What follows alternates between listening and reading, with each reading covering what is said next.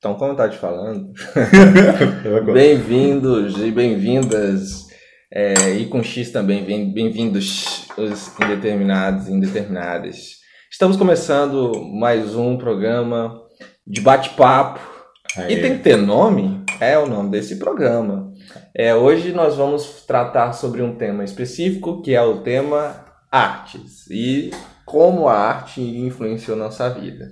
Mas antes de começar, é, tem alguns recados. Veja como minha postura mudou, né? Eu fui pressionado pelo contrato que eu assinei. Tá parabéns, hein? Tá bonitinho mesmo. Obrigado, obrigado. Você vai fazer todas as aberturas agora. Livre, espontânea vontade, porque o contrato diz isso. Eu tenho que entender que isso é um programa. É um programa, cacete. Isso, aí, ó, tá vendo? Foi bem assim que foi a conversa. e aí nós vamos é, falar, dar alguns recados. É, para quem tem Instagram, é, peço que você dê uma olhadinha lá no Instagram do programa, que é E Tem Que Ter Nome. Isso. E o que tem que fazer no, no Instagram, colega? A gente tem que. A gente logo vai, vai ter mais novidades no Instagram, né? A gente vai tentar divulgar mais e mais pra frente ainda fazer um close friend dos nossos amiguinhos lá também no Instagram para discutir as novidades desse podcast. E também tem nosso e-mail, que é itemternome.gmail.com, que é para você mandar alguma sugestão, ou para falar, ou fazer alguma observação, ou até mesmo correção de alguma informação que, tenha, que a gente tenha deixado passar, ou que você queira fazer alguma contribuição. Hein?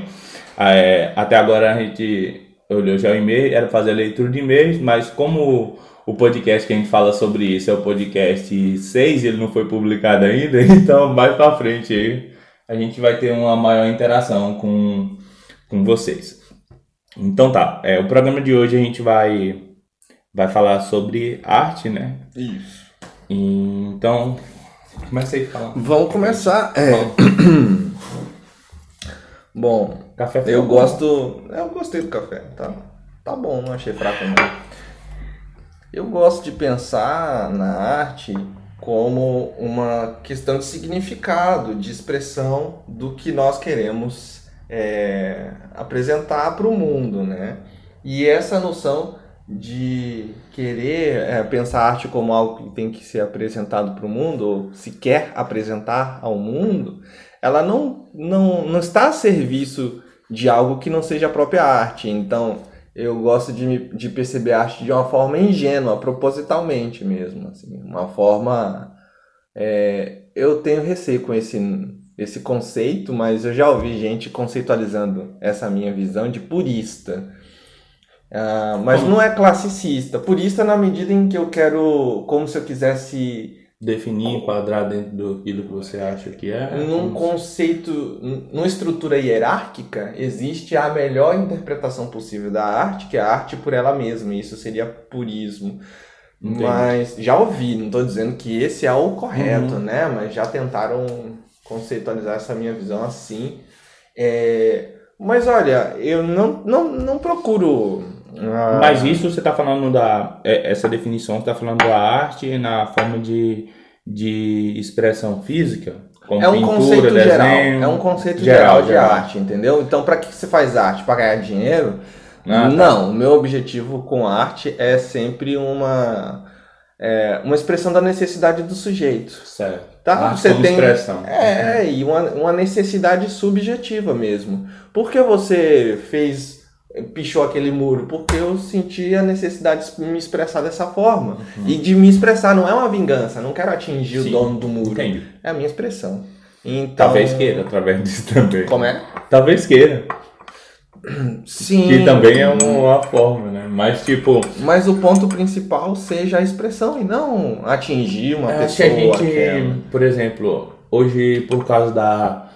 Eu diria arte contemporânea, né? Uhum. A gente tem várias modalidades de coisas que foram consideradas bastante polêmicas, né? Sim. Então, e aí houve a discussão bem recente, ah, ah, isso é arte, isso não é arte, né? Você acompanhou, né? Vários casos que teve assim, como aquele caso, por exemplo, do cara que era o cara pelado, né? Ah, entendi. Você lembra? E aí teve, aí polemizou, porque uma criança foi lá, a mãe estava junto, foi lá sim, e tal, sim. e aí começaram a alegar várias coisas e tal, enfim. É, a arte contemporânea, eu acho que ela polemiza, assim, né? Mas eu acho isso importante.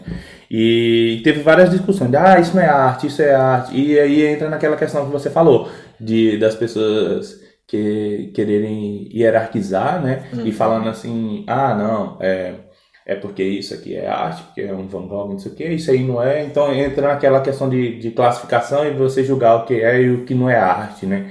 E aí nessa questão que você falou de como forma de expressão, eu acho super válido, né? Até porque entra num processo de desconstrução, né? Que eu acho que é. Eu acho que essa, a parte contemporânea está voltado muito para esse processo de desconstrução do que era considerado arte. Uhum. E para mim, arte sempre foi muito o estranhamento, entendeu? Entendi. Porque tem muita gente que fala, ah, eu acho isso é arte porque isso é belo, ah, eu acho que isso é arte. E, e sempre foi muito atraído nessa visão do belo. E eu sempre vi na perspectiva de o estranhamento, do incômodo, entendeu? Se aquilo te toca de alguma forma, seja pelo, sei lá, pelo amor, pelo nojo, entendeu? Se mexeu com você de alguma forma, eu acho que a gente pode considerar isso como arte, se for necessário considerar, né? Que talvez não seja. E deixa eu só é, complementar uma coisa interessante que você falou. É, nós, eu acho bacana a partir de uma discussão atual, que eu acho que ainda é, é essa. E ela vai permanecer por um tempo. Que é. Hoje se espalha no país, ah, no nosso país, a polemização da moralidade. Nossa. Tá? E assim, porque a, pol, é, perceber a moral como uma polêmica, porque a moral se faz polêmica em vários discursos, tá? Uhum. Ela não é de compreensão. A pluralidade das morais, ela não, não tende à compreensão, ela tende à polemização e à acusação, enfim. Quando se leva isso para o âmbito das artes, e principalmente para as artes contemporâneas, como você falou, né? Uhum. Isso é desastroso, porque Sim. a arte contemporânea, ela é, uma, é um grande grupo com centenas de definições e significados que, ao ficar perdido, porque ela, ela é tão esquizofrênica na medida em que ela não para de produzir coisas e, e essas coisas não necessariamente estão interligadas entre si, uhum. ela é de difícil conceitualização comparada a artes mais antigas, Sim, como a arte na época da modernidade, a época do renascentismo. É exatamente. Então, beleza, tá nesse grande balaio. Então, arte contemporânea, é ela é muita coisa. Sim. E aí eu vejo que ao pegar essa, essa moda de polemizar a moral e enquadrar em alguns em alguns vertentes da arte contemporânea, você acha campo para é, relativizar toda a arte feita hoje. Sim. E é o que se faz, por exemplo, com relação a, ao que aconteceu. É, não lembro em que estado foi, se foi no Rio de Janeiro, foi em São Paulo agora, é, desse cara. É, foi um artista que fez uma performance e que ele ficou nu e uma criança foi chamada ao centro do, da apresentação, onde o artista estava, enfim, eles os dois tocaram na mão do outro, acho que foi isso, pegaram na mão do outro. E foi isso, pelo que eu vi, né? Eu me interessei em saber mais sobre, enfim. É, porque se colhe esse exemplo, e esse exemplo, esse fato é, é, singular, ele vai representar todo o grupo de arte contemporânea. E mais, ao analisar o que aconteceu ali, você você parte de é, normalmente o, o que eu percebi, né? Você a, analisa de acordo com questões com valores é, valores seus e esses valores seus são valores que não prestaram atenção aos detalhes de tudo que, que dos símbolos que estão ali representados que construíram exemplo é, não se sabe a história da criança, não se sabe a história dos pais da criança, não se sabe o histórico do, da performance, não se sabe a consciência. Uhum. Por exemplo, a, uma criança que vê um nu, nem todas as crianças elas vão ter uma percepção de medo ou de sexualidade ou de não. Você está generalizando a percepção das pessoas, incluso de crianças que são Cara, que são mais é, uhum. propensas a olhar coisas que os adultos maliciam com inocência. Então, Sim, gente- ou com falta de malícia. Não sei se inocência, mas falta da malícia sexual, principalmente, que um adulto olha. Então, acho um exagero e precipitado colher e julgar da forma como foi julgado como Aham. um mal encarnado, o diabo se Sim. manifestando naquele evento. Mas por Eu acho que eu é tô muito por comentando do, isso? da que hoje a gente vivencia uma coisa que é muito negativa, né, Uhum. para nossa atualidade, que é a, a polêmica por manchete. É, É. Ninguém se interessa por nada, vê um título e fala: "Meu Deus, isso é um absurdo como uma criança pegou um homem nu e tal". E aí isso vira um, um efeito cascata, né, velho? De de desgraça mesmo, vamos pôr dessa forma assim, porque vai, vai ficando cada vez pior e é uma coisa sem ninguém entender o, o conceito básico que teve aquilo, né? Então, E é um reflexo a polêmica atual. é um reflexo, com certeza. de que nós estamos, enquanto sociedade, é, em busca de. Nós entendemos que tem algo estranho, vou tentar ser simples. Nós entendemos que tem algo estranho na sociedade e muita gente acredita que a resposta é a estranheza está nos hábitos morais, na Nossa. conduta moral das pessoas. E onde elas perceberem algum desvio segundo os padrões que lhe foi ensinado, elas vão tentar corrigir, elas vão Sim. tentar acusar ali está o desvio, aqui está um problema. E aí, o, agora voltando para a questão da arte, o, o estranhamento que eu, que eu tenho quanto a isso é perceber a arte como um, um lugar para você reconstruir a moral ou um problema moral de um país. Na arte, entende? Aham. Para mim isso é muito problemático. É, eu vou fazer uma citação aqui e aí é rapidinho. Tem um livro, tem um livro que ah, ele é muito criticado nessa parte e exaltado também, depende de sua linha de, de raciocínio, né, ideológica. É, que é o livro A República de Platão. Tem uma parte no livro da República de Platão, o autor ele está construindo uma ideia de cidade-estado perfeita. E uma das exigências é que os poetas eles sejam retirados da cidade.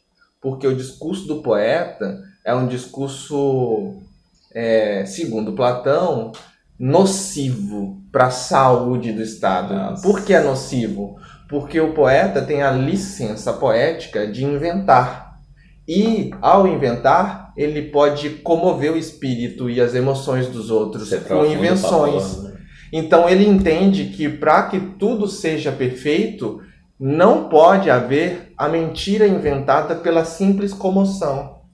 Tudo tem que ter um propósito racional e preciso. Uhum. E o poeta é a coisa mais absurda e assombrosa e asquerosa que pode ter em uma cidade perfeita. Então ele retira esse elemento.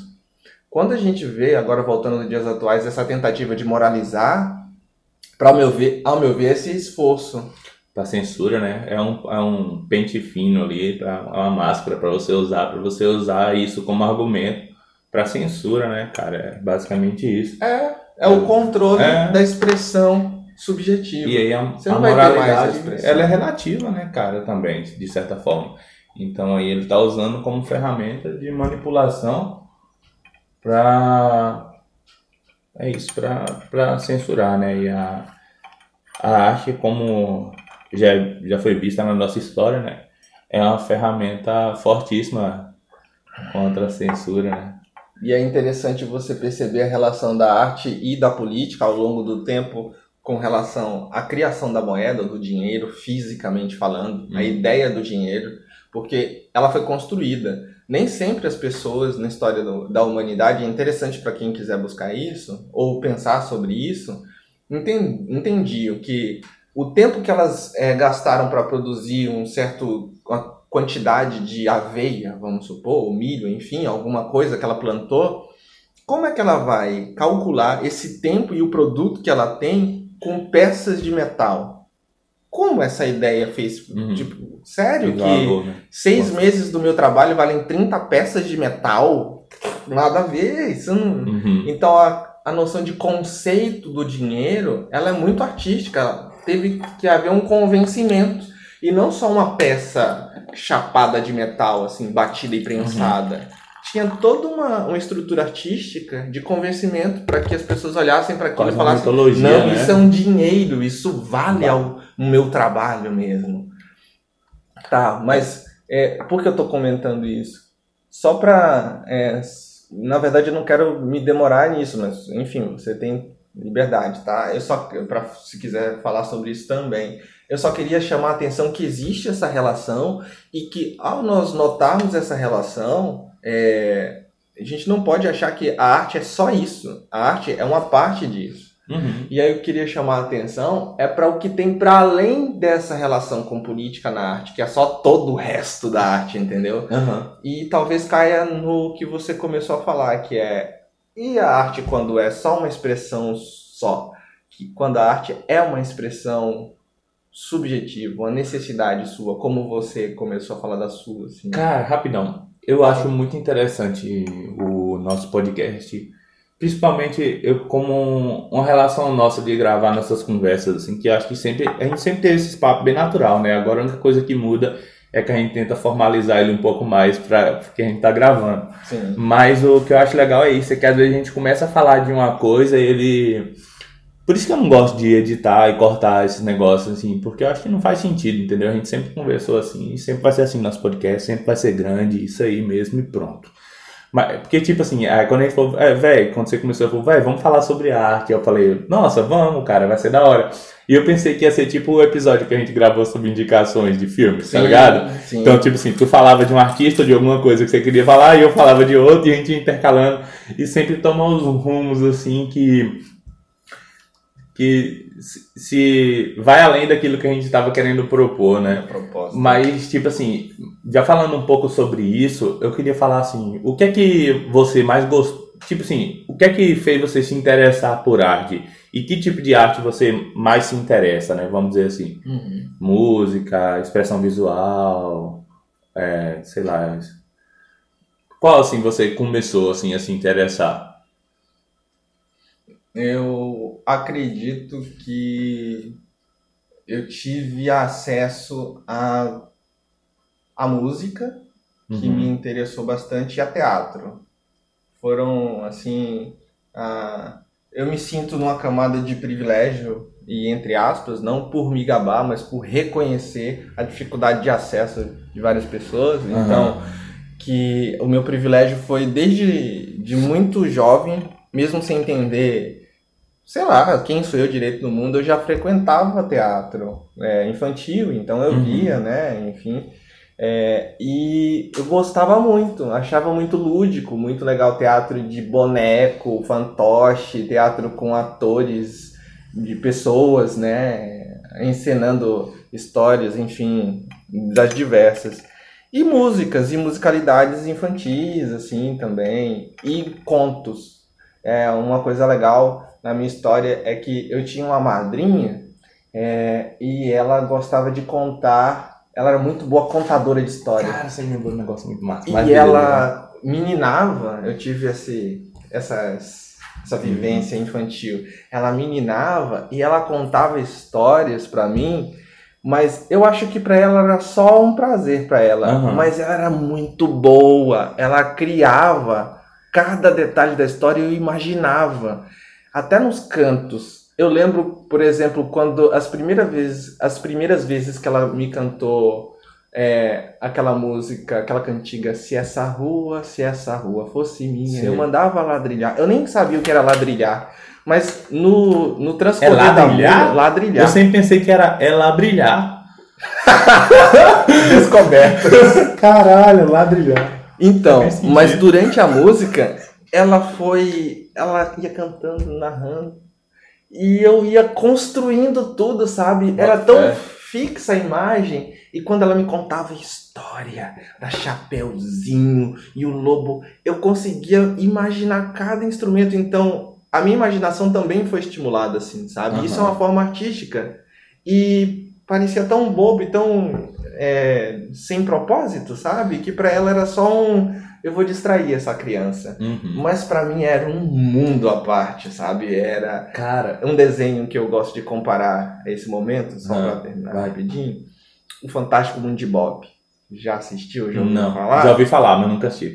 Que dizem, no final eu soube, né, depois, que é a história de um menino autista no final. Que ele tem uma imaginação é. tudo. tudo hoje Nossa. é um menino autista. É. mas tudo bem, vai. Sim, sim. Uhum. Mas isso foi novo, uhum. afinal foi um, um, dos primeiros a fazer isso. No, no, final dos anos 80, começo dos anos 90. É, e Não, era muito fantástico. E eu me via assim em vários momentos. É, e acho que é isso. Eu comecei a, a, a, a fantasiar demais. E ao não ter condições de ter muito brinquedo, na época dos anos 90, eu construía meus brinquedos. E as, e as crianças que, que moravam, os meus vizinhos também. Então a gente construía boneco de papelão, construía um exército de papelão, com tanques de papelão, com tudo assim. Fé, né? A gente construía muita coisa. Então, ao construir os nossos brinquedos, construía, tipo, pegava é, pedra, riscava no chão, pegava tampinha de garrafa e ia, só pode três toques, ah, até o final. Fé, a gente brincava disso. Também. Cara, Cara, eu tive muito isso tudo também. isso parece um jogo inocente, mas é uma expressão artística também, Sim. saca? É um começo do lúdico e é um estímulo do lúdico. E então, eu percebo hoje em dia como essas brincadeiras e essas construções lúdicas foram me movendo para as artes plásticas, para mim, para me interessar para o teatro, é, foi, me, foi me movendo é, para a musicalidade, foi me movendo para as artes, assim, para me interessar pelas artes. Entendi. Cara, você, o... foi sua... eu acho que eu tenho um início bem semelhante ao seu, assim, saca? Minha mãe, eu acho que a minha mãe sempre foi uma, uma grande influenciadora para mim nesse aspecto, porque minha mãe ela também sempre gostou de arte, né? Ela sempre desenhou muito, sempre foi muito expressiva nesse, nesse aspecto. E o interessante é que depois de grande, eu fazendo leitura de coisas que se passaram na minha infância, eu percebi que, cara, minha mãe me influenciou muito por um viés artístico, entendeu? Até por, por ser professor, né? Minha mãe foi professora e tal. Então acho que eu tive muito acesso a isso e muito incentivo a isso também. Mas igual você falando desses contar de história, minha mãe me contava muita história assim quando era pequeno, e ela tinha uma particularidade nessas histórias, porque ela não só contava as histórias, como minha mãe foi minha primeira mestre de RPG, uhum. de role play game.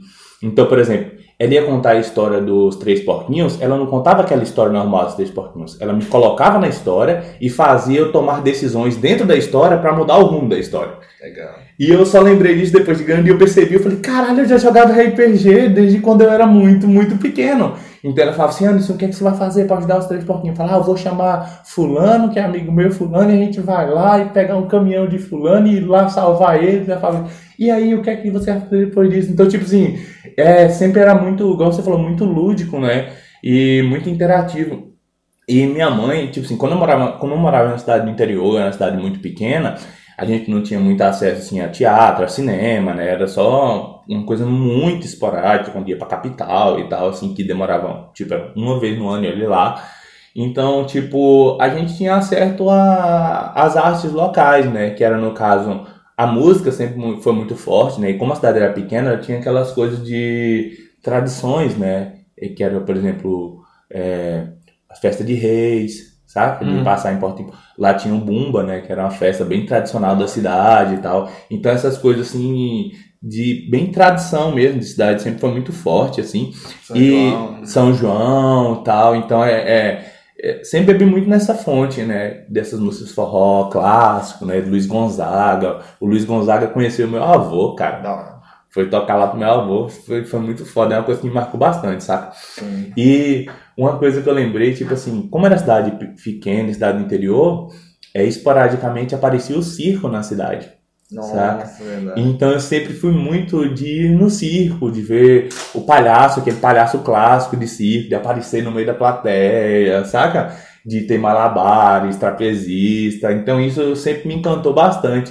Tanto que quando. É, na minha cidade tinha umas coisas que eu reparei depois que eram brincadeiras, né? Ou coisas assim que eram sazonais. Uhum. Então, por exemplo, depois que o circo ia embora, a cidade não tinha mais aquele apelo cultural, né? Não tinha mais nada para fazer. Então a gente, quando era criança, a gente fazia nosso próprio circo. E como eu era filho único, minha mãe nunca ligou de minha casa ter muita gente, ter muitos amigos, então a gente montava um circo na minha casa, cara. E minha mãe, eu lembro que ela costurava as roupas de palhaço pra gente, saca? Bordava, tal. E a gente fazia o circo em casa e tinha plateia, tá ligado? Eu lembro que teve uma época que a gente cobrava, os guri entrava e assistia o circo nosso, que tinha palhaço, tinha várias coisas assim que e várias brincadeiras que a gente pegava do circo e adaptava para aquela nossa realidade, tá ligado? Então, por exemplo, eu lembro que no circo tinha aquele carro maluco, que era um carro que estourava e desmontava, entendeu? Então a gente, como era guri, não tinha carro, a gente fazia bicicleta maluca, que o guri empinava e a roda voava, a roda da bicicleta. Então a gente fazia várias coisas nesse aspecto, assim. Minha mãe sempre me incentivou para isso, né? Então, e fora isso, também as artes visuais. Como minha mãe desenhava bastante, eu sempre fui incentivada muito pequena a desenhar e não só a desenhar, a tipo dar uma expressão para aquilo de o que é que aquilo significava. Uhum. Então, como eu não sabia escrever, eu era muito pequeno, a minha, eu lembro disso até hoje. Eu acho que lá em casa ainda tem uns cadernos antigos meu de desenho. Ela comprava caderno de desenho para mim, então eu desenhava e eu contava para ela o que era aquilo e ela escrevia a história do lado. Então eu fazia as histórias, falava, ó, aqui esse bichinho aqui, ele é amigo desse outro bichinho. Ela, é, e o que é que eles estão fazendo? Então eu ia desenhando e ela ia escrevendo, cara, porque eu era muito novo, né? Não sabia escrever ainda. Então, e, isso eu lembro, assim, que eu levo muito para mim, assim, desse aspecto. Então, ela comprava aquele bolo de, de folha, e meus colegas lá pra casa, a gente ficava aquele bolo de guri desenhando, há tanto tempo do Dragon Ball, tá ligado? Então, é... Eu, eu gosto muito de, dessa questão da arte visual, em questão de desenho, de forma de expressão. E eu lembro que por muito tempo, cara, eu, eu parei até de desenhar por causa do, do como eu via aquilo e como eu entendia a arte, tá ligado? Uhum. Como o feio e o bonito, tá entendendo? De tipo, porra, aquele cara que desenha muito e tem é, é super expressivo, ele desenha igualzinho, que é o, o realismo, vamos pôr assim, uhum. dessa forma. Eu acho que o realismo ele sempre foi visto como uma forma muito mais fácil de ser arte, de ser visto como arte. Então, por exemplo, se você conseguir desenhar o retrato de uma pessoa perfeitamente, nossa, ele é um excelente artista. E você faz um desenho de palito, ah, você não é, você só sabe fazer o desenho de palitinho. E eu acho que, não sei, a questão do amadurecimento e do, do amadurecimento de como você entende a arte, né, como forma de expressão, ela mudou bastante nesse aspecto, entendeu? É, por exemplo, eu gosto muito de tatuagem, né? Sempre gostei de tatuagem, desde quando era muito guri eu gostava de tatuagem, que as tatuagens de chiclete eu já achava muito legal. E o conceito da tatuagem ela foi desconstruída, né? Uhum. Hoje em dia, assim, a gente tem artistas incríveis, assim, que faz tatuagem totalmente fora do padrão. Que o padrão que eu falo é que antigamente a gente tinha alguns padrões pré-determinados, né? Que a gente ainda tem esses estilos, que é, por exemplo, o realismo, né? Que é muito clássico, o realismo preto cinza, realismo colorido, o o tradicional americano, né, que é o old school, que foi aquela tatuagem, acho que foi uma das primeiras a sendo considerada tatuagem de era do, dos marinheiros americanos, quando voltava da guerra, tal, eles tinham algumas tatuagens que expressavam aquele tempo ali que passou, que eles passaram na guerra e tal. Então tem alguns estilos que eles foram é, se firmando ali como estilos de tatuagem, né? Sim. Visto como padrão. E hoje em dia, cara, a gente tem muito artista que desconstruíram totalmente, velho, o que era considerado hum, esses estilos padrões.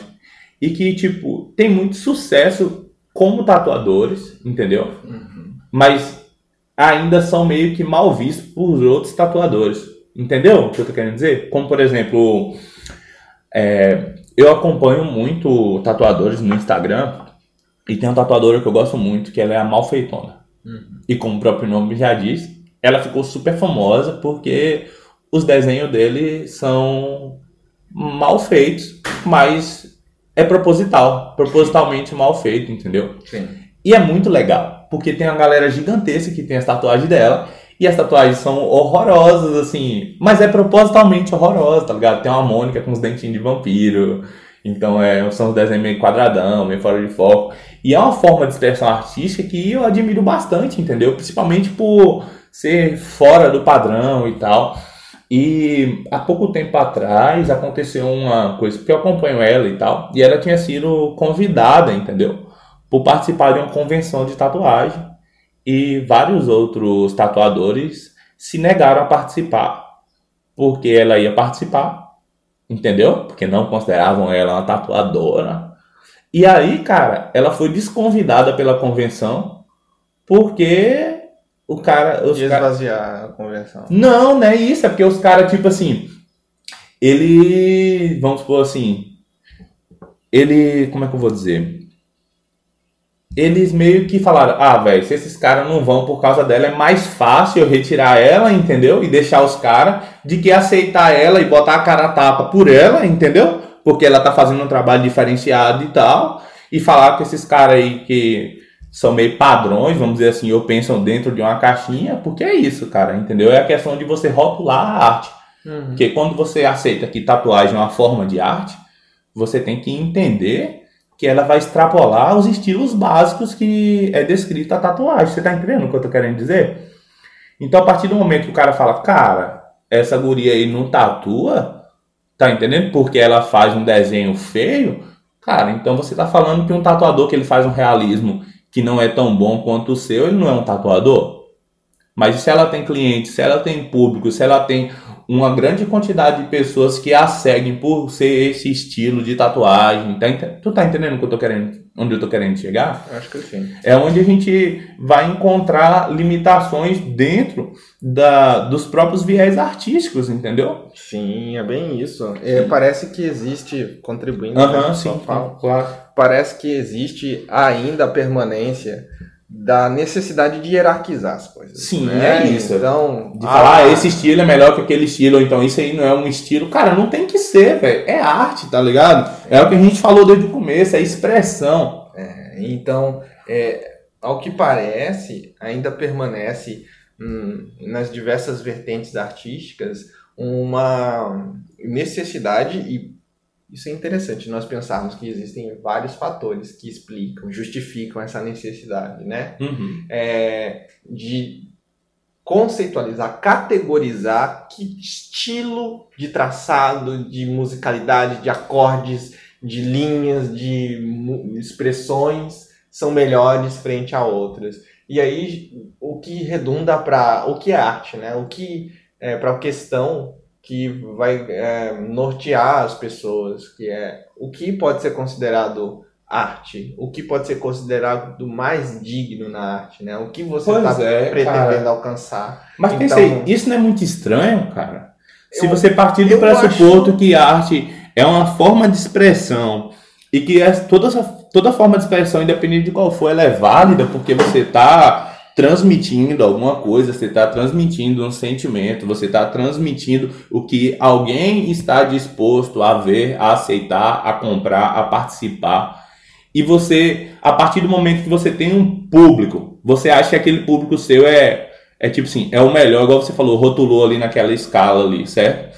É bom, é aceitável. E outra pessoa também tem, mas é totalmente diferente do seu. Você vai rotular o dela como não arte Tá entendendo como isso é, é esquisito dentro da, da, da própria arte? E, e, eu percebo assim, como a arte ela é múltipla e ela é complexa na sua existência, uhum. existem artes que são hierarquizadas e elas nasceram assim, se desenvolveram assim e permanecem assim. Uhum. A erudição é uma delas, né? A arte da uhum. música erudita ou é, até o, a dança erudita como expressão balé, né? Ela tem um nível hierárquico Sim. de técnicas, de execuções, de autores, enfim, é isso mesmo. Mas eu acredito que o que causa muito espanto é quando você vai para notar essa característica em artes que se desenvolveram no, mundo, no submundo da sociedade ou no underground, digamos, para meter uma palavra em inglês lá daqui, como tatuagem, como rock and roll na musicalidade. Uhum como o jazz na, na, na expressão de dança.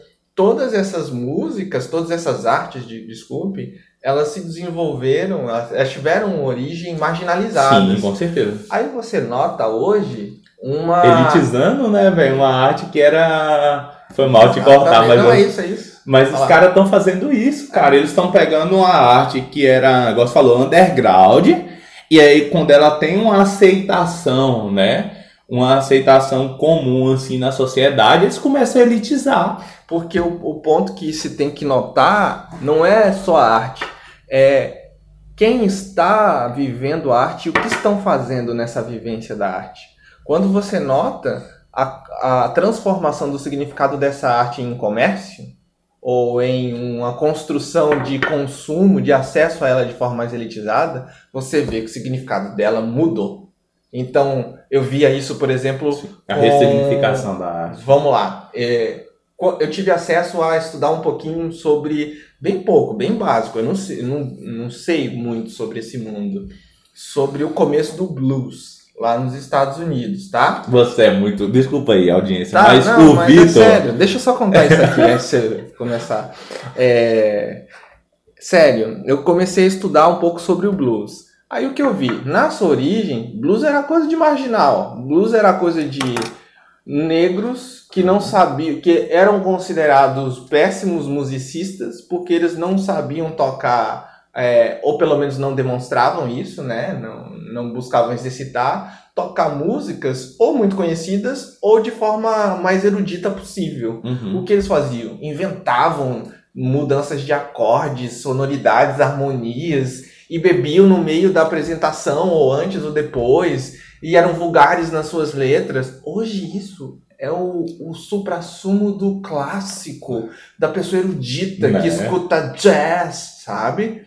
Claro, guardadas as proporções da erudição. Tem os eruditos que só escutam música Clássico. erudita, considerada clássica ou erudita, né? É, enfim, dos modernos e alguns raros contemporâneos. Mas o foco é o jazz se tornou um new erudito, sabe?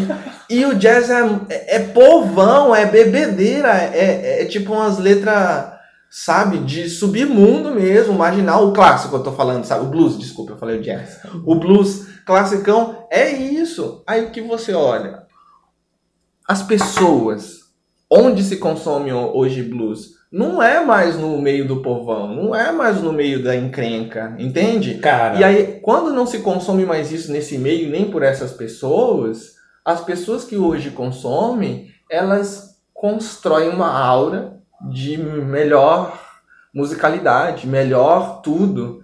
Eu, isso me chamou. Onde eu Você percebi isso me chamar. Ir, onde eu percebi isso, isso para chamar a atenção? No, tem um filme com o mesmo ator do Daniel San do Karate Kid, o clássico, saca? Uhum. O Karate Kid. Eu, eu acredito que é o On the Road, se eu não me engano. O ator do Karate Kid. O é... Karate Kid. o Karate Kid o Guri, ele faz. Ele já tá mais crescidinho nesse filme. Eu acredito que é On the Road o nome do filme. Mas enfim. Esse filme, ele conta a história de um guri que ele entrou na, na faculdade, na universidade de música. E ele estuda música clássica no violão. Só que ele tem uma paixão filha da mãe por blues. Ele adora blues. Era daquele que, sei lá, com 10 anos ouvia blues. Enquanto os guris estão jogando futebol americano, tentando chamar a atenção das gurias, ele tava em casa com uma guitarrinha velha ou um violãozinho velho e ouvindo blues, tentando tocar e pirando naquilo. Ele entra na universidade, aí mostra uma das cenas que eu acho bem bacanas assim. Ele tá lá estudando uma peça, uma partitura e tudo mais, com violão clássico, pose, tan, tan, tan, tan, tan, tan, tan, Aí ele cansa, acabou minhas horas de estudo, guarda o violão de estudo, pega um outro violão, e arregaça no blues, assim, e vê que, é tipo, né, ali é o prazer dele, entendeu? Ele não tá estudando, ele tá se divertindo. E você olha na expressão dele se torcendo, fazendo as notas, acorde, pá, é muito massa. Qual é a pira que eu queria chamar a atenção? Tem uma parte do filme em que ele conhece, ele vai atrás de um cara que é um grande nome do blues, que foi esquecido, que tá no asilo e tal. Ele consegue convencer o cara a partir com ele numa rodar o sul dos Estados Unidos que nem os clássicos de antigamente. Aí ele vê que perrengue era, assim, uhum. é, acaba o romantismo dele. Mas no meio disso, ele começa é, a caminhada com esse velho com a com uma guitarra bem velha, bem veona, assim. E aí eles vão até uma loja e aí o velho fala assim, primeira coisa, vamos trocar essa guitarra por uma nova. Aí o garoto fala, mas como? Essa guitarra transmite a sonoridade, não sei o que. O velho fala, cara, os instrumentos melhoraram muito. O que, que você tá com essa coisa horrível, velho? Você não precisa ficar. Romantização, né? Entendeu? A sonoridade é muito ruim comparada hoje em dia. Tem muito instrumento melhor. E é isso, sabe? Parece que às vezes. É, né? Você gosta do, do vinil? é, às vezes o pessoal da, do, do blues antigo, que hierarquizou, pega aquela coisa, aquela sonoridade ruim pra caramba, uma gravação muito ruim e fala: Nossa, agora isso daqui, olha que gravação então. E tipo, é uma gravação tosca pra caramba. O microfone é ruim, a vocalização do cara é ruim. Vai saber, não é porque o cara não tinha talento, é porque ele não tinha acesso à técnica vocal, ele tava bêbado, ele tinha brigado com não sei o que, ele dormiu no frio, tem um bocado de. Quando a gente estiver no episódio entendeu? 300 e tiver um microfone não. decente, a povo vai falar: Nossa, os primeiros episódios eram tão bons. Mas você, você bebeu na vertente do blues, né? Da questão do, do que era underground. Da romantização. Da romantização, né? E agora é clássico. Pra hierarquizar. Cara, olha no Brasil hoje. Hum. E olha no Brasil 10 anos atrás. O funk era Verdade. totalmente periferia. Era totalmente música de, de periferia. Hoje toca no Faustão, velho. A Anitta começou com MC Anitta, hoje é Anitta o símbolo da música pop brasileira. Pop, né? Não é pop, é não é funk, é pop. Entendeu? Sim. E é o quê? É funk e rabetão no chão, cara. Então é essa questão da, da, da, mudança da, da visão, né? E eu acho interessante quando, igual voltando aí o que eu tava falando lá no começo, quando a gente começa a descaracterizar, tá ligado? E desrotular o que é arte, entendeu? Sim. A gente tem que entender que, beleza, quando entrou no balaio falando é arte, ponto. Eu acho que já não precisa mais de explicação, tá ligado? E não estou falando de explicação de tentar entender a obra por si. Não, é a questão do, do que você falou de querer colocar em níveis de ah, isso é arte, isso não é arte, tá entendendo? Sim. Vai ser arte quando alguém estranhar aquilo, cara. Quando alguém achar o significado para aquilo, quando tocar um indivíduo, acho que vai ser considerado arte. Seja isso ou música, ou expressão visual, tá ligado? Qualquer. Eu acho que Véi, a pessoa tem uma pessoa que gosta do estilo que ela faz, já, já tá válido. Se ela mesmo gosta, já, já tá válido. Ou não gosta, ou odeia aquilo ali. Se odeia é porque te tocou de alguma forma, velho. Se te tocou de alguma forma, é arte. A função da arte é essa, é causar um estranhamento. E esse estranhamento não precisa ser algo bom ou algo ruim tem que não passar por despercebido, entendeu? Uhum. Se você passou na rua que tem um bocado de casa linda e tem uma pichação e você olhou aquela pichação e falou, pô, tem uma pichação aqui, que marginal. Pronto, lhe pegou, é arte. Tá ligado? É uma expressão de alguém que se predispôs a fazer aquilo e você visualizou aquilo e por um segundo que seja, aquilo te tocou. Certo? E eu acho que esse é o, é o viés da arte. É quando aquilo é, se torna significativo, entendeu? Sim. E para ela se tornar significativo, não precisa ser algo que você considere bom ou que você considere ruim. Tem que te fisgar. É isso. E eu quero é, também chamar a atenção para uma outra coisa, né? Que é. Pode ser que nós estejamos nesse exato momento envoltos em vários símbolos artísticos interessantíssimos, mas como isso faz parte do nosso dia a dia. Sim. A gente nota. Como eu percebo isso? Quando eu vou para uma outra cidade, ou um outro estado, ou um outro país, em que a estrutura do país seja diferente da que eu estou habituada, ou da cidade ou do estado. Então, nossa, como me chama a atenção. Por exemplo, quando eu vou a uma cidade que tem edifícios históricos, Cara, uhum. eu fico fascinado por tudo aquilo. Eu fico olhando e falo, caramba, olha isso. Aí alguém vai lá e me, me explica, sabe aquele, aquela estrutura de concreto que tá ali no telhado? Aquilo se chama eira. E tem uma parte também que é beira. Aí um indivíduo antigamente, quando construía aquilo é na hora, né, cidade, né, tinha eira e beira. Aqui. Por isso que fala hoje em dia, ah, porque o indivíduo sem eira nem beira. É por causa dessa questão da arquitetura. Olha eu aprendendo aqui. Pois é, e é uma beira também? toda, cara. E aí eu acho que interessante. Só que se eu fosse morador desde a infância daquela cidade, que tem, sei lá, vários edifícios e um deles são os históricos, eu não iria me interessar, porque aquilo é um ambiente comum para mim, é visual comum. Então talvez eu fosse olhar, ah, é um prédio velho aí. Entendeu? Cara, olha que da hora você fala Agora, disso. quando você, é. sei lá, se uma pessoa do interior, do, da cidade, que viveu muito tempo nesse tipo de cidade, vem no interior, e aí passa e vê uma capivara, como aqui tem, do nada, na estrada, fala: Caramba, capivara! Até velho. hoje eu acho da hora isso, Entendeu? Velho. Ou ver uma arara voando, como a gente vê aqui, e fala, uhum. caralho, uma arara! É de quem? É, é de... Fugiu do zoológico? Uma arara! Duas! Meu Deus! Acha isso fabuloso, fantástico. Só que uma pessoa que é daqui, que viveu aqui, sei lá, 27 anos, 40 anos aqui, vê todo dia capivaras e araras, vai falar, é, tem de monte isso daí. É expressão artística é. natural, né, velho?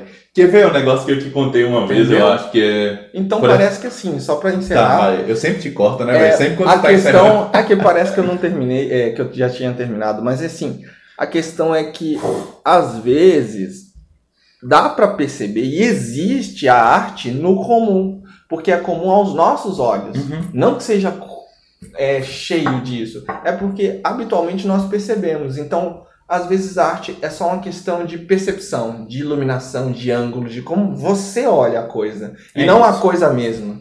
Uhum. Pode ser que uma pichação para quem está todo dia numa grande metrópole já você nem enxergue mais. Mas talvez para quem não veja isso cotidianamente, ó, vá para um lugar desse e fala: caramba, olha que louco, quanta pichação, quanto. Você entende? Uhum. Porque é o fora do comum, do habitual. Então, quando você olha para elementos da sua vida, que pode ser, por exemplo, se você parar para olhar a disposição das portas aqui, ou da, da, da cor, das cores, das diferenças das cores aqui, ou no seu ambiente de trabalho e você perceber a disposição das coisas, ou porque um ar-condicionado tem que ser branco, por que isso? Porque os móveis os, tem um propósito estético, logo artístico. Uhum. E aí quando você começa a pensar sobre isso, você nota quando você vai para um lugar e tem um detalhe diferente, sei lá, é, tá tudo na mesma cor e tem um ventilador verde quebrando isso. Você fala, por que esse ventilador é verde aqui? É isso, ele quebra esse estranhamento. E aí você está olhando para algo que é do senso comum, que é do dia a dia comum, mas é um toque diferente que chama a atenção de você, que quebra o, o mesmo. E isso pode ser arte também. Então, por exemplo, eu percebo isso na arte contemporânea. Ela traz elementos de quebra dentro das coisas comuns do dia a dia. E às vezes, como a gente não está preocupado com isso, não nota, porque passa despercebido. Tipo, ah, é só um ventilador. Você não viu que é vídeo, ventilador, no meio dessas coisas tudo branca? Uhum. É, e daí? É esse o ponto. A gente fala um e daí e não nota como isso representa alguma coisa ali. Porque pra gente é só um utensílio. Porque nós temos a tendência, culturalmente, de de ver coisas utilitárias só como as coisas utilitárias e não como expressão estética. Uhum. A porta da sua casa é só uma coisa que tranca e abre. E é isso. Não precisa ser estético, não precisa. E talvez estética ela fuja disso. Então parece que quando a gente fala de estética, nós estamos saindo, saindo de um universo que é coisas existem para servir a propósitos utilitaristas. Uhum. Saímos disso. E isso é interessante, porque fora da utilidade, as coisas movem muito a nossa vida, influenciam a nossa vida. E então esse papo não é só por coisas que não é só uma perca de tempo, são coisas que estão influenciando nossa vida. A estética influencia a nossa vida, mas a gente tem que superar a visão utilitária para percebê-la. Sim, com certeza. O, por exemplo, eu tenho meu Instagram, né? Uhum. E meu Instagram ele é exclusivamente de desenhos. E agora desenhos e propaganda do Item ter nome. Mas igual o, Instagram, eu, você fala Faz a propaganda aí do seu Instagram. É o Gato Sansão no meu Instagram e o O é escrito com zero. Ou pode colocar meu nome também, Anderson Dourado, que aparece lá. O que tem um desenho de gato bem esteticamente fugindo do padrão. Mas é, essa questão eu acho que eu vivi um pouco quando eu comecei a, a postar meus desenhos no Instagram, né? Que tipo, acho que foi bem quando o Sansão faleceu, né? Sim. E foi um baque bem foda, assim, porque ele já vivia comigo há oito anos, pá. E eu tenho a tatuagem dele e tudo, né, do, do Sansão. E o, o Instagram do Gato Sansão, ele surgiu pra, sei lá, eu começar. Foi bem uma época que eu voltei a desenhar, entendeu? E eu voltei a desenhar porque eu senti a necessidade de, de me expressar de novo, tá ligado? Como uma forma de, sei lá, válvula de escape, ou só porque eu queria desenhar mesmo, né? Eu tava com tempo livre e tal. E eu me senti um pouco incomodado com os meus desenhos, entendeu? porque eles não eram esteticamente considerados bonitos, ou que eu considerava bonito, entendeu? Uhum. E à medida que eu fui desenhando mais e mais, eu fui indo para uma vertente que eu comecei a gostar. Ele, e foi bem quando eu, quando eu, eu tava pesquisando vários tatuadores e tal, porque eu criei um Instagram para eu ver tatuadores, que eu sempre gostei de tatuagem, e para postar meus desenhos, né, para ser uma forma de arquivo com meus desenhos. E aí foi bem na época que eu conheci o o Instagram do Malfeitona, que eu, que eu conheci o Instagram do Matheus Tomé, que eu admiro pra caramba, que é um cara que ele faz. Cara, os desenhos dele são muito simples, certo? E ele faz muito desenho de lettering, né? Que letras, só que com a letra bem simples também de forma, só que as frases são muito da hora, tá ligado? É tipo assim. E a galera tatua muito com ele. É tipo uma frase, vamos supor que é sair escondido porque era muita gente para dar tchau. Tá ligado? São coisas assim, bem simples do, do, dia a dia que você faz. Fala, cara, eu já fiz isso. E tipo assim, é, são frases muito cativantes, vamos pôr assim. E eu percebi que não precisava estar tá no padrão. Você mesmo poderia desenvolver o, o seu estilo próprio, entendeu? E que eu acho que foi isso que eu fiz, entendeu? Eu comecei a desenvolver meu, meu próprio estilo, assim, no, no O Gato Sansão. E eu gosto bastante de fazer, entendeu? Então, assim, hoje em dia tem muitos artistas que eu sigo, né?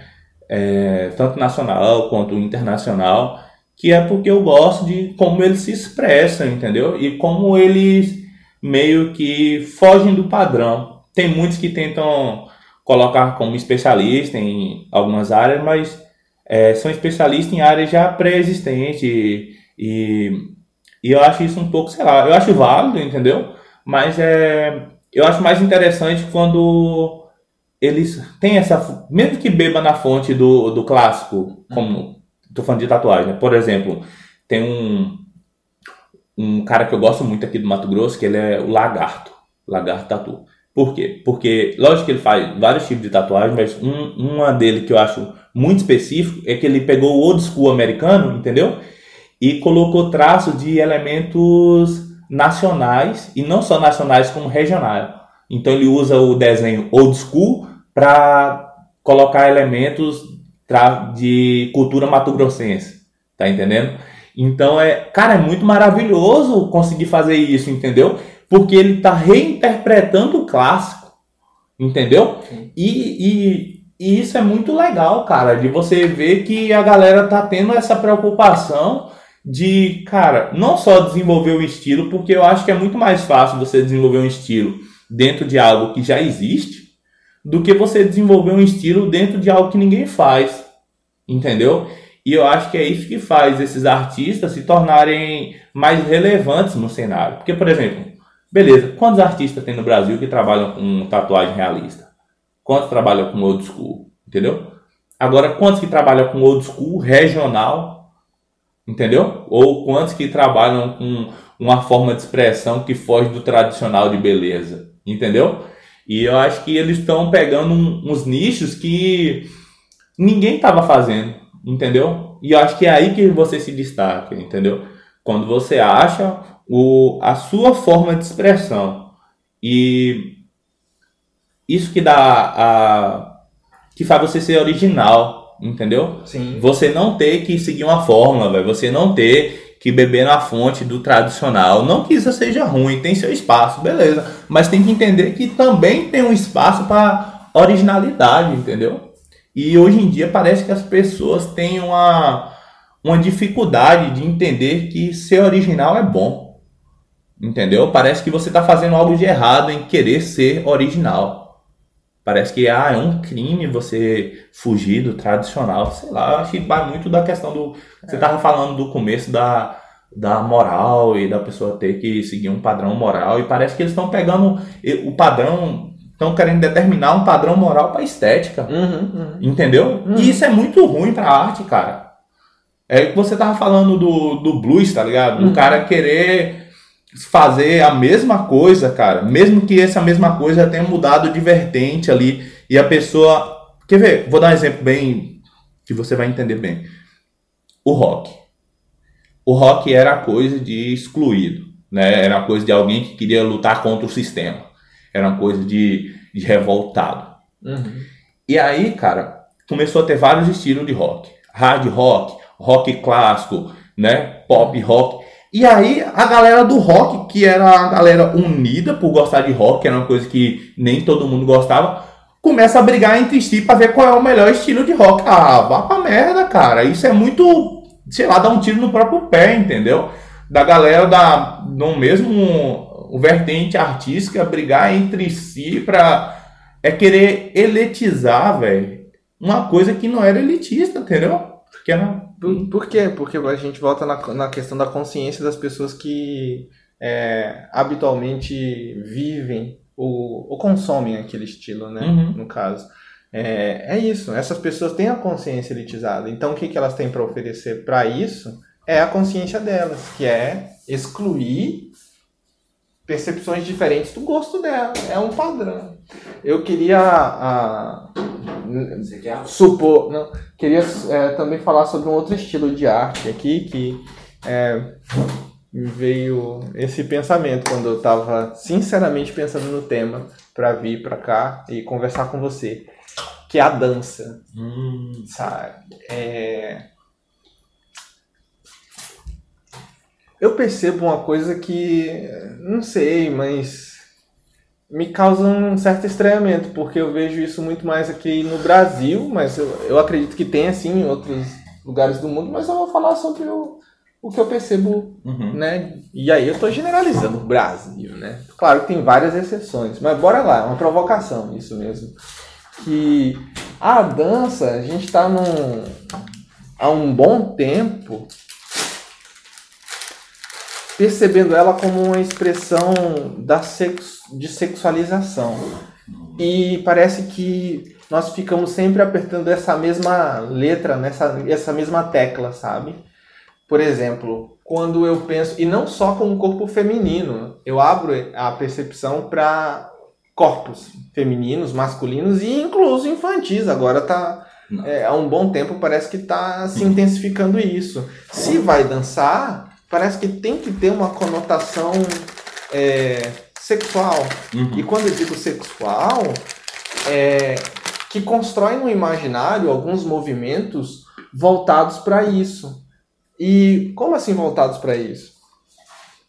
Eu estava procurando exemplos de danças masculinas, por exemplo, que não sejam expressões pontuais de tradições culturais regionais, sabe? Uhum. E aí o que mais se encontra são homens, e eu não estou dizendo que isso é errado, tá? Eu estou problematizando apertar nessa mesma tecla, como o, o mais comum de se encontrar. É... Mas eu sei que isso também é uma coisa positiva, afinal não tinha isso há muito tempo em vários espaços. Que é o homem hipersexualizado e a mulher também em algumas danças. Não só o funk, como o axé, como o salsa, não sei o que. É tipo. É como se a dança. Não, mas, mas isso é uma expressão também da, do que a gente passa hoje. Como se a dança ela só fizesse sentido por ali. Que é você estimular principalmente um requebrar do seu, do quadril. seu quadril. E aí é como se a dança ela não consegue sair do requebrado do quadril, ela não consegue ser mais do que isso. Ela não parece que o, o, o, o talento da dança ela está muito muito focada hoje no quadril. É, é difícil você ver uma expressão artística, por exemplo, que você fique magnetizado por algum movimento de braço e mão. vou dar um exemplo agora, fala, dentro fala. do funk. Uhum. O passinho o passinho acho que surgiu para suprir isso. Bom. Porque o passinho, ele é um movimento que não está restrito no quadril. No quadril, exatamente. É no jogo de perna. E Boa. dentro do próprio funk também, ou do hip hop, eu não, não sei porque eu não sou da, não, não vou falar. É um estilo de dança que você não, não mexe necessariamente as pernas, nem o quadril, e é só o braço. Não sei se você já viu. Já. Então, eu acho Sim. que esses dois, eu acho que é, são os únicos assim que tem, que não é restrito, que é restrito mais no. Lógico, tem um forró, que você mexe é, na restrito no passo também, mas só que você é mais a dois, então é encaixado, é quadril também. É, e de certa forma é sexualizado também. Lógico que tem sertanejo, tá, enfim. Mas eu acho que esses dois são os mais exclusivos, assim, que é voltada só pra pé ou só pro braço, cara. Sim. Sem. Eu... Que estranho isso, né? Porque, tipo assim, O funk que ficou conhecido e por causa da, da sexualização né, do corpo, do movimento do, do movimento do quadril específico, que lembra o rebolado, é. tanto masculino quanto feminino. Mas, enfim, é, ele também se destaca nesse ponto, né? Sim. Desse. Cara, não, eu sei que ele tem. É, é, não tem um. Ele tem um nome muito específico, assim. Esse, inclusive tem campeonato de passinho. Que da hora. E tem campeonato dessa dança também que é só com os braços, que eu não sei o nome. Eu já vi e me causou um estranhamento muito grande, porque é muito, é muito diferente do que a gente. Quando você falou sobre isso, que bom, que bacana isso, porque gosto disso. Eu estou desenvolvendo uma linha de pensamento e que eu vou retomar, que é é, eu não quero ser um senso comum na crítica, mas eu acredito que é possível uhum. criticar também. Uhum. É essa expressão. É, não para dizer que ela não deve existir, mas só para acho livre a gente poder também criticar sobre será que é, é, o que mais tem ou é só porque agora como deu vazão para esse essa possibilidade, uhum. então nós vamos esgotá-la porque estava represada, tá? Essa essa o homem mexeu o quadril, enfim, ou a expressão do quadril como uma grande habilidade de dança. Porque assim, você tocou um exemplo fabuloso que vez ou outra eu gosto de visitar, que é o hip hop, ou as uhum. danças de hip hop. Porque não é só uma questão do movimento do quadril que me incomoda, mas é um movimento sempre Sim. em pé e que a ênfase está no quadril, saca? Uhum. É como se você não tivesse a possibilidade de ser interessante requebrando só ombros e mãos e braços. Uhum. É como se não dá para ser interessante. E isso o hip hop quebra completamente. Mas, e ele não quebra completamente só questão a, a, se movimentar com mão e pé. Ele quebra nos, nos níveis de expressão. Níveis não, nos, de expressão não, mas nos níveis. Eu não sei se são níveis o conceito correto, mas é, a pessoa pode ficar em pé, pode ficar Deitado, de cócoras, uhum. ou deitada, ou fazer, ou jogar as pernas para cima, que tudo isso não tem um cabe. plano único, né, velho? Exato. Cara... Ela é mais livre, Sim, ela é mais é. livre de expressão. Isso. E parece que essa liberdade de expressão ainda choca, Sim. sabe?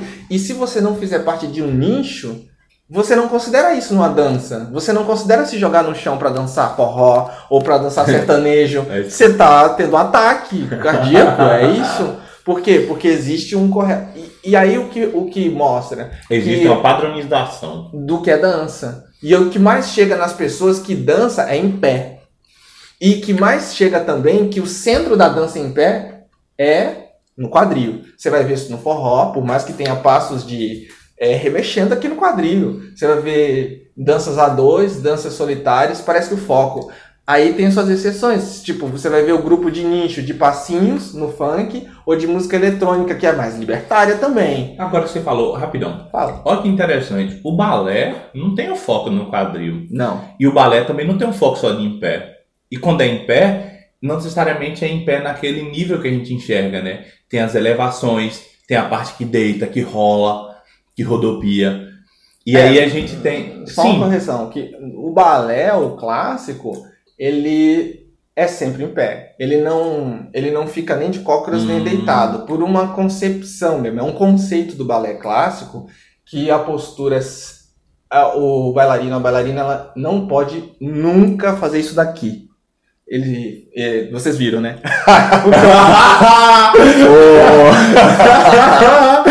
tá bom. É... é ele falou pra mim. Isso. Você, você eles, eles não podem nunca é, abaixar a cabeça num tipo de grau. É, assim. Sempre tem que estar com a coluna reta e a cabeça para frente. Então todos os movimentos eles são sempre, enfim, para cima e expansivos. Mas isso é um conceito hum. do clássico. Por isso que o jazz ele é um tipo de balé, porque ele pega os dançarinos de balé com os me com as ah, poses então de balé e eles fazem umas coisas que lembram o clássico, que eles têm as poses, o, a uhum. ponta e tal, só que eles quebram completamente. Ah, então, ah, tá. o jazz foi revolucionário por causa disso. Mas justamente quando você fala sobre estilos que é, chegam para a maioria da população, eles ainda assim são padronizados, sabe? Então ali também fica uma ideia do que é dança, do que é corpo. E do que a dança serve. Serve para. Por isso que a dança contemporânea também ela quebra todos esses paradigmas, Exatamente. né? Exatamente. Vai só Cara... pro chão, vai para cima, para baixo, volta, ou é dança só com o pé, só com a mão. É, é muito louco. Eu acho super interessante isso, porque é, falando do nosso podcast agora, abrindo um parênteses aqui. Porque a gente sempre começa com um tema despretensioso, despretensioso, né? A gente nunca quando a gente sempre começa a gravar, a gente nunca tem uma conclusão, né? Sim. E a gente vai falando de várias coisas e vai abrindo leques variados aqui. E no final, meio que a gente sempre chega em algo que a gente pode tornar autorreflexivo, assim, e meio que tornar as nossas conclusões parciais. Mas não é interessante que tudo que a gente falou se enquadra aqui no, nos viés artísticos. Sempre tem é, as coisas padrões, as coisas que tendem a deixar o padrão dentro desses viés artísticos e como a gente tem a todo momento o que era construído tenta ser desconstruído por outros viés dentro de cada uma dessas Sim. estéticas propostas, tipo o que era padrão na tatuagem, o que está deixando de ser padrão, o que era padrão na dança, o que está deixando de ser padrão. E isso é muito maravilhoso da gente falar em arte, porque eu acho que arte é isso, cara. Você não, não tem que rotular, entendeu? E à medida que a gente rotula alguma coisa como interessante, daqui a 10 anos aquela coisa que foi rotulada pode ter outro viés que partiu daquilo, mas não tem nada mais a ver, entendeu? E que tem outra coisa totalmente distinta, assim. E eu acho que é por isso que ela sempre está se renovando, né, cara? E. É, é só queria Vai. complementar também uma coisa com relação a isso. Ah, acredito que quando eu trago essa análise e eu reflito com você sobre a questão da, da visão da, de algumas danças, uhum. e isso é, é muito uma opinião mesmo, com certeza, jogada ao, ao, acaso, uhum. tá? Como enfim, tudo que a gente fala aqui. É, né? bastante. É, enfim, é, ela é um reflexo do quê? De nossa estrutura social que olha para o corpo primordialmente como uma coisa sexualizada. E aí a gente volta naquele exemplo do, do artista nu com a uhum. criança. Que aí, nós estamos acostumados a, se vemos um corpo, e um corpo, é, é, se, quanto menos cobertura ele tiver, mais nudez ele tiver, mais sexualizada é nossa expectativa. E não o, a expressão mesma do corpo. Porque e se for um, uma pessoa de sunga, como eu já vi no balé? Eu lembro é, de uma expressão assim, uma história de uma pessoa que foi assistir a primeira vez o balé e ficou rindo porque o, o bailarino ele uhum. tem que usar um colan, uhum. né? E o colan prende bastante todo o corpo e fica o seu saco escrotal e o pênis marcado. Então, para uma pessoa que não tá, a pessoa que não estava acostumada ficou rindo do bailarino. Ou seja, toda a estrutura da história, dos movimentos que ele executou, os detalhes, a sutileza, foi reduzida a um pênis e um saco escrotal marcando na roupa dele, para a pessoa que estava olhando. Uhum. Então, o problema não era o ator, entende? É a pessoa que observa qual é a expectativa e os valores que ela põe na cena. Era uma roupa comum no mundo da dança, do balé, só que para a pessoa que não está habituada, o foco para ela não foi a história emocionante. Podia ser o Lago do Cisne, é interpretada de uma forma maravilhosa, que apesar de ser um clichê, o nome é, o Lago do Cisne, é uma história muito emocionante, muito bem feita, quando bem executada, muito, muito boa mesmo. Só que aí você olha o, o, o saco escrotal e o pênis marcado, se você não está acostumado, você só vai olhar para isso e você vai é, excluir a interpretação da atriz principal, dos atores e das atrizes, bailarinos, né? Dos bailarinos uhum. e bailarinas. Você vai excluir isso da interpretação. Porque pode ser que a mesma coisa tenha acontecido. Pode ter sido uma baita apresenta performance do cara nu. Ou pode ter sido horrível. Uhum. Mas qual foi a ênfase que foi dada? No nu. Porque o problema está na pessoa que só enxerga o nu e não na, no que está sendo feito com o nu. É uhum. esse o ponto. Tá, tá nu. E o que estava acontecendo com esse nu? Não, a gente já subentende que se tá nu, é. Uhum. Vou contar uma história rapidinho. Eu lembro quando eu era criança que eu eu tava no muro brinc, é, no muro brincando e eu vi eu subi no muro e eu vi o meu vizinho que tinha dois, três anos com um coleguinha e um tava tocando o pênis do outro, dois, três anos, tá? Eu supus olhando ali que não tinha malícia alguma, eles estavam descobrindo seus corpos. Eu, besta, fui falar para a mãe dele. Eu primeiro conversei com minha mãe, falei, olha o que eu vi, não sei o que, o que você acha?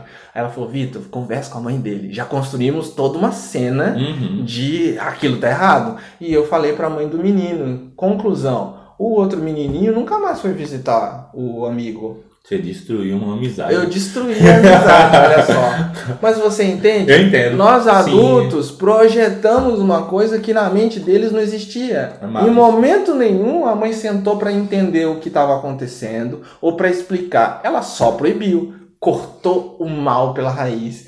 E ela nem sabia se era mal, se era bem, porque ela projetou o que ela acredita que estava nascendo ali. Ela nem estava na cabeça dos meninos para entender a experiência, ela nem tentou entender nada.